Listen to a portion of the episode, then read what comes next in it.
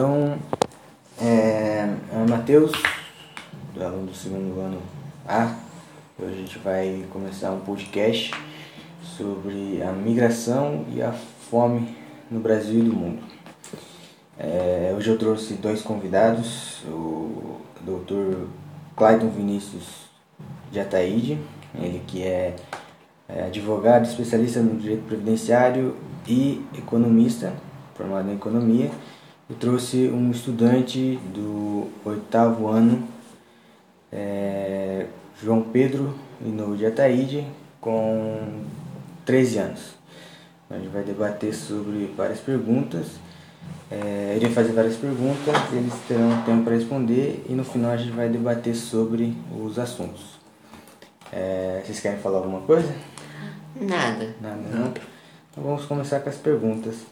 É, primeiro vou, direcionar a pergunta para o doutor. É, quantos, é, por que para você ainda existe a fome? Oi, Matheus, tudo bem? Então, a fome para mim ainda existe no mundo porque ela é uma junção de vários fatores. Né?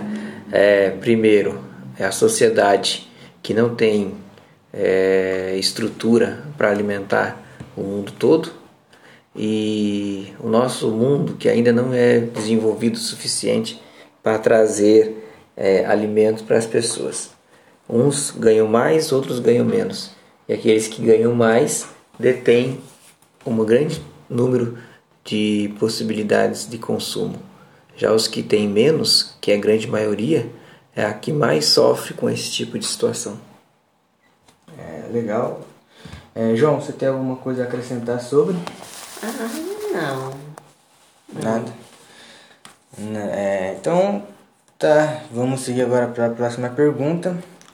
Agora eu vou começar com o João Pedro. É, é, João, você acredita que para o futuro, para as próximas gerações, ainda haverá fome?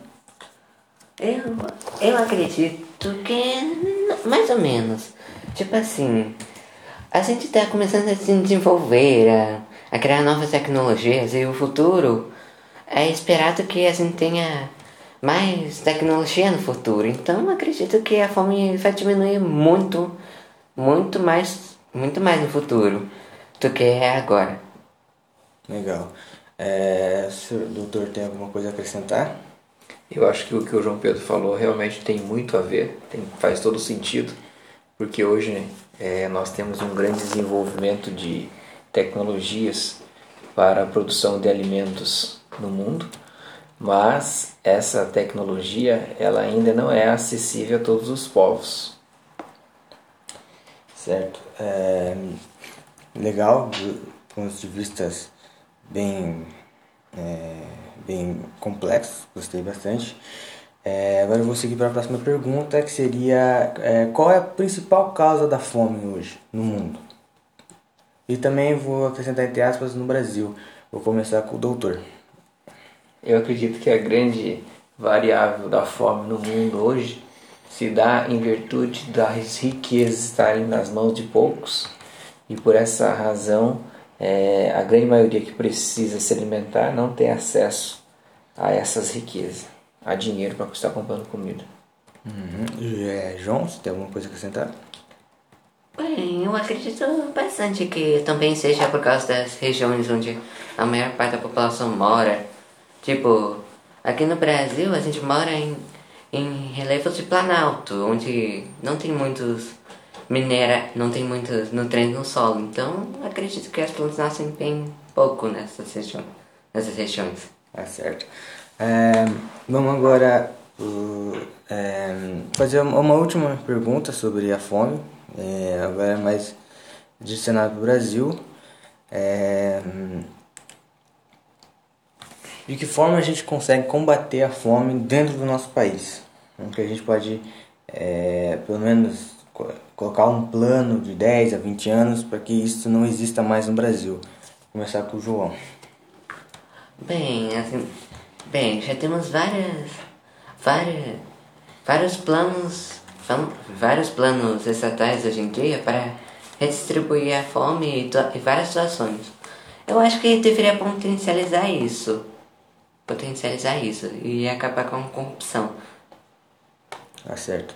É, doutor, você tem alguma coisa a acrescentar? Qual é a sua opinião sobre?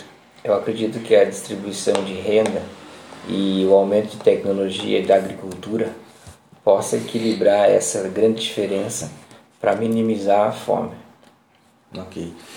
É, João, eu vi que você estudou geografia no oitavo ano sobre migração, né? Isso é correto. Então, é, você pode nos contar um pouco mais sobre isso? Agora entrando nesse, nesse assunto mais para migração. Bom, migração é basicamente um deslocamento de uma população ou um grupo específico de pessoas que vai para um outro lugar. Às vezes, e tem vários tipos de migração, tem vários tipos, mas a específica que eu estudei é imigração, que consiste em se mudar, deslocamento entre um país, um grupo se deslocar de um lugar para um outro, de um outro país. E a única diferença entre imigração para os outros tipos é que não envolve muitos fatores externos, mas sim a força e vontade dos, dos, dos imigrantes que vão. Não temos muitos exemplos aqui no Brasil, só temos, só temos alguns que vão para os Estados Unidos para estudar. É isso. Uhum. É, doutor, farei uma pergunta mais sobre direito agora. É, quais são as leis que regem esses imigrantes que vêm para o Brasil? O Brasil hoje ele tem uma grande é, linha de leis no nosso país, uma grande, um grande número de normas, né? É, mas hoje a Constituição Federal é o principal, a principal regra que fala sobre as normas do nosso país. É a partir da Constituição que outras normas surgem. Nós temos hoje é, a possibilidade dos imigrantes, que são as pessoas que vêm de outro país, se registrarem no nosso país como é, pessoas do estrangeiro, como estrangeiros, né? É, nosso país ele acolhe muitos estrangeiros, muitos imigrantes, e esses imigrantes são muito bem aceitos. A nossa própria legislação social que o INSS hoje tem ampara todas essas pessoas que vêm de fora. Ok. É, é, acho que por, por enquanto é só é, de perguntas. Vamos, é, acho que vamos entrar agora na parte de debates sobre os assuntos. É, é, sobre principalmente é, sobre a fome no Brasil. você acredita que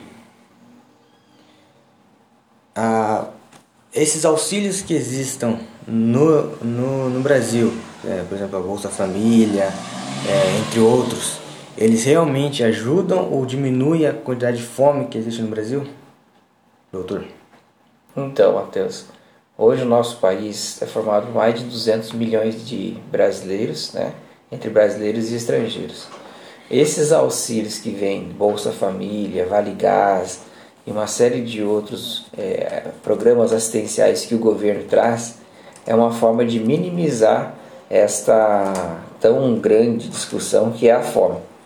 O, o grande, porém, é o seguinte: é que muitas dessas famílias e pessoas que sobrevivem disso só tem esse essa fonte de renda.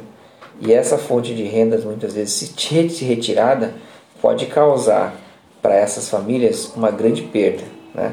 uma vez que a distribuição de renda no nosso país é muito, muito desigual. Certo. E você, João, tem alguma coisa a relatar sobre? Alguma coisa a acrescentar? Bem, na verdade não. Acho, que a, acho que a fome e a pobreza poderiam se diminuir com mais investimento na educação. Uhum. Com essa, esse novo, nossa, essa nova realidade que estamos vivendo agora, doutor, é, agora que tivemos auxílio, o, né, o auxílio que o governo disponibilizou, emergencial, o auxílio emergencial que o governo disponibilizou, é, você acredita que realmente ajudou ou isso é apenas um, um é apenas é, iludiu a população de que algo não seria tão ruim? Eu acho, Matheus, assim, ó, que isso daí veio num momento realmente importante para todos. Você imagine, a grande maioria das pessoas que receberam esse auxílio emergencial eram pessoas que não tinham ou que não, não tiveram a oportunidade de aumentar a sua renda e que muitas, em muitos casos, com a pandemia, com o fechamento de, de algumas atividades e principalmente com os lockdown, é, perderam as fontes de renda. Né? Muita gente, muitas pessoas que vendiam água nos, no, é, nos sinaleiros, balinha, as pessoas que tinham casinhas de cachorro quente, que, se, que sobreviviam, sobreviviam da venda desses cachorros quentes, desses produtos, eles não puderam fazer, não puderam oferir renda com isso. Então, é, esse auxílio de, de aproximadamente 600 reais que o governo federal disponibilizou por mês no início da pandemia foi a principal renda de muitas famílias. Né? Não minimizou, não acabou com a fome, isso é verdade, mas deu uma, um auxílio é, que foi emergencial no momento em que eles perderiam tudo. Né? Nós poderíamos ter tido um aumento da, da violência, um aumento da, da desigualdade no país muito mais acentuada. Então, nesse sentido, foi importante sim esse, esse auxílio. Mas não, mas não é a, a única forma e fonte é, de se acabar com a pobreza e com a riqueza e com a, com a desigualdade. Né? Hum. Isso foi só um auxílio realmente temporário. Então, é, acabamos passando um pouquinho do tempo é, proposto. Então, vou, vou encerrar. João, você tem alguma coisa a acrescentar? Alguma coisa a falar? Não. Não? É, quero agradecer aos dois por terem participado e agora vou encerrar o podcast. Muito obrigado a vocês que participaram e a vocês que estão ouvindo, é, muito obrigado.